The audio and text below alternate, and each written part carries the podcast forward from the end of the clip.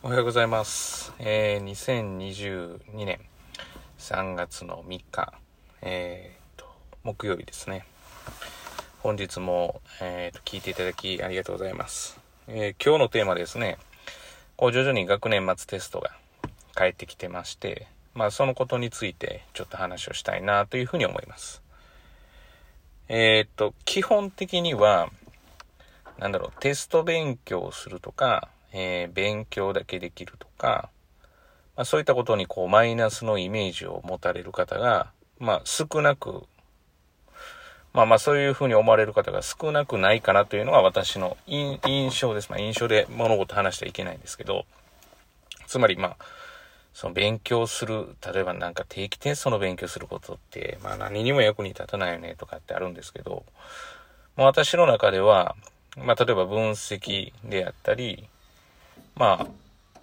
そうですね、想像力であったり、まあこういったことを養うのにも、まあ、非常にいいものだというふうに、えー感じています。特にですね、その人のしないことっていうのは、まあ多くの人はですね、あの、点数に気持ちを左右されるので、その点数だけ見て一喜一憂する人がいるんで、多いんですけれども、まあ、その結果がどうだったかというよりも、自分のやってきた勉強に対して、で、なぜそれが良かったのか、もしくは悪かったのかっていうことを、まあ、復習する人が非常に少ない。まあ、つまり、その見、見直しではないんですね。やり直しっていうのは、まあだからそのよく言われる保護者の方とか大人が言うやり直しっていうのは多分その間違ったところをしっかりと身につけてって、まあ当然それも大事なんですけど、まあそれよりも何よりも自分がアプローチしてきたことに対して、それがどうだったのかっていうのが大事で、まあだから結果がそこについてきていないんだったら、まあ何が良くなかったのか、まあその中でも良かったことは何なのかっていうことを、やっぱり冷静に、まあ、客観的に分析するということが大事で、じゃあ、まあ、地学堂の、まあ、生徒たちが全員できてるのかって言ったら、ま絶対そういうわけでは、まあ、絶対って言ったらあれですけども、まあ、全員がそういうわけではなくて、ただ、まあ、取れてる人は、まあ、確実にやってるっていうことは今のようなことなんですよね。まあ、だから、なんとなく行く人がほとんどいないっていう。これ、あの、私なんか野球が好きで、まあ、たまたまですね、えー、元、まあ、太陽ホエールズ、今の DNA ですね。から、まあ、中日ドラゴンズに来た。私はちょっとあの、中日ドラゴンズファンなので、昔から。えー、元あの、谷繁さんというキャッチャーの、えー、たまたまちょっと YouTube をこう見たら、まあ、キャッチャーというポジションをやってて、まあ、日本ハムはあの、最近話題のビッグボスが、おそらくその谷,、えー、谷繁さんを読んで、キャッチャーにこういろんな指導してほしいと言った時の、まあ、動画をちらっとこう見てたら、まあ、キャッチャーミットってどうこだわってるのとかって言ったら、まあ、日本ハムの選手は、まあ、ほとんどなんでそういう風にしてる、キャッチャーミットをそういう風にしてるのかっていう一つずつもこだわっていなかったんですよね。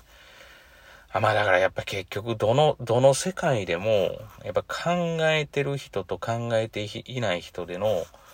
差って大きいんだなっていうことを、まあ、感じたんですね。で、それを自分の仕事で言ったら先ほどの定期テスト終わった後に、なんで自分がそれが良かったのか良くなかったのかって、まあ何も考えずに、まあ多いのは勉強してなかったからあとはやるだけですって。まあ本当にその分析ができてて勉強してないだけっていうことだったら全然問題はないんですけど、まあ果たしてその時にどうやったらじゃあそれができるようになるのかとか、まあ、細かなことをやる人が非常に少ない。まあだからこそ実はチャンスがあるんですよね。これが多くのお子さんがしてないというか子供たちがしてないことですから、まあ実はそれするだけで、まあ確実に上がりますね。あとは当然実行力はいるんですけど、でも結局それって取れるイメージが湧いてくるわけですから、まあ勉強においてで言うと、ある程度こう、イメージが湧いてその通りいけば定期テストなんかは、まあ確実に取れるテストですから、まあそういうことで言うとやっぱり、早くにそういう分析とか、一番いいのは結果が返ってくるまでにやることが本当は一番いいんです。まあ、今回のですね、ある中学校、まあ、うちでいう、あの、主要の中学校の、まあ、中学校1年生なんかは、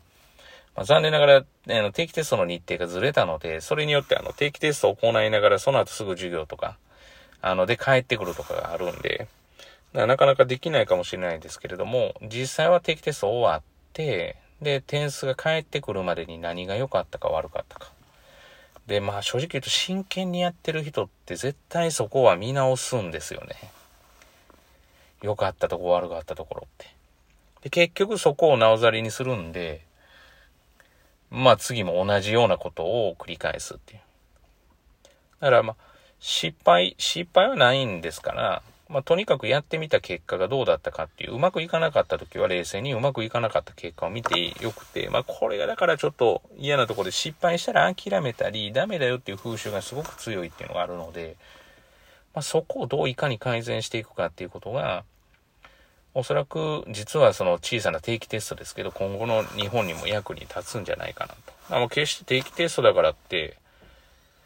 うーん、まあ、まあまあ、以前の多分このボイスメモというか、ポッドキャストでは、まあ定期テスト期間中って本当に実力下がるんで、私あんま好きではないんですけど、でもそれに対する取り組む、例えばこういう問題出すんじゃないかっていう想像力とか、先ほどの分析力とかって、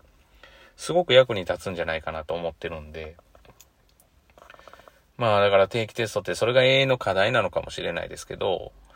まあ見ている立場としては、うん、まああまりにもその図算、後、後が図算、点数だけにされた。まあ確かに点数しかその数字として出ないんで、見る日指標はそうなんですけど、まあそこに対して、要は、まあこだわってやるんですよ、当然。あの、受ける前はこだわるんですけども、出た後はこだわる必要はなくて、そこに。まあ、こだわるとしたらなぜその点数だったかっていうことで、何が良かったのか悪かったのかっていうところかなと思います。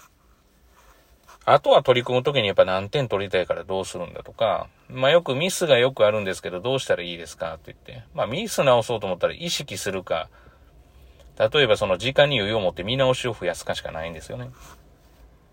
まあそれ以外はその、うん、まあ練習、普段の練習しかないんで、やっぱりもうその気づく力しかないんですけど、でもミスはするもんなんですよね。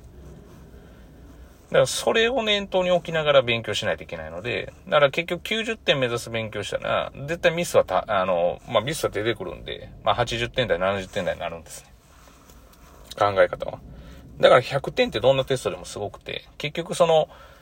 まあヒューマンエラーは絶対起きるわけですから、まあそれを極力減らす対策はしないといけないんですけど、ヒューマンエラーが起きる中で100点取れるって、つまり、要はそれは、まあ、すごくうまくいったっていう状態ですよね。だから点数取れる人っていうのは、まあ、要はミスさえなければ100点取れて、まあ、それが起きて、要は95点以上、もしくは、まあ、9、まあ、ちょっとミスが多くて90点前半っていうような、こんなイメージかなって。だから450切ることはないっていう。常に言う90以上全部取って450以上目標にするっていうのは、まあ、あながちその、考え方としてはすごく私は好きだなっていう。結局100を目指した勉強の仕方をしてる人は、まあ、どうあったってミスが多くて、まあ、80点前半とか70点後半になることはないですから、まあ、どうあったって90点台もしくはまあもう本当にミスが多すぎて80点台後半かなっていうふうに思って。だからそのミスをなくすというよりも、やっぱり100点を取る勉強しないといけないかなというふうに思いますよね。まあどちらを取るかです。まあ入試の例えば兵庫県の入試でやったら、数学は今言った100点を目指しながらやるやり方をすると、もしかしたら、あの、すごい失敗する可能性がある科目ですから、逆にそのミスをなくすやり方をすると。だからそのテストに応じてもそこは違いますから。って考えると奥が深いんだなと思うんですけど、まあ、じゃあ、どうやったら定期テスト取れるんですかって、一番最低、まあ、十分、まあ、どう言ってんですかね、まあ、一番絶対いる、一番絶対とかもうなんか話ができない人の話し方ですね。絶対に必要なことって言ったら、まずやることですよね。まあ、そもそも量が足りてなかったら絶対に無理です。で、その量というのは、まあ、別に時間とか、あの、例えばワーク10回やったとかではなくて、っていうところなんですね。もうこれ話し始めるとやっぱり止まらなくなるので。よって定期テストの、まあ、結果変えてきてますけど、まあ何が言いたかったかっていうと、分析がすごく大事ですよという。まあ分析に勝るもんないかな。まあそれがまずそもそも分かってなかったら進む方向分かってないわけですから、いや正しくできないですよね。でそれを分かっていない子供たちが多いっていうのも事実です。何がそれを取れてないのかってよくよく考えたら別にそんなに時間かけずに本当はできるんですけれども、やっぱりめんどくさいんでしょうね。ただそこにみんながやらないからチャンスがあるっていう。まあそういうことを、えー、地学堂の生徒にはこう、シャワーを浴びせてるんですけれども、まあ響く人には当然響いて、それが取り組めて良くなっていって。で、えー、急に響き始める子もいたりとか、まあ、なかなか響かない子もいたりとか、まあ、ここはも様々かなというふうには思ってます。本日は以上ですね。えー、今日も聞いていただきありがとうございます。えー、今日もですね、皆様が一日、えー、いい一日となりますよう、えー、願っております。ではまた次回、えー、お会いしましょう。さよなら。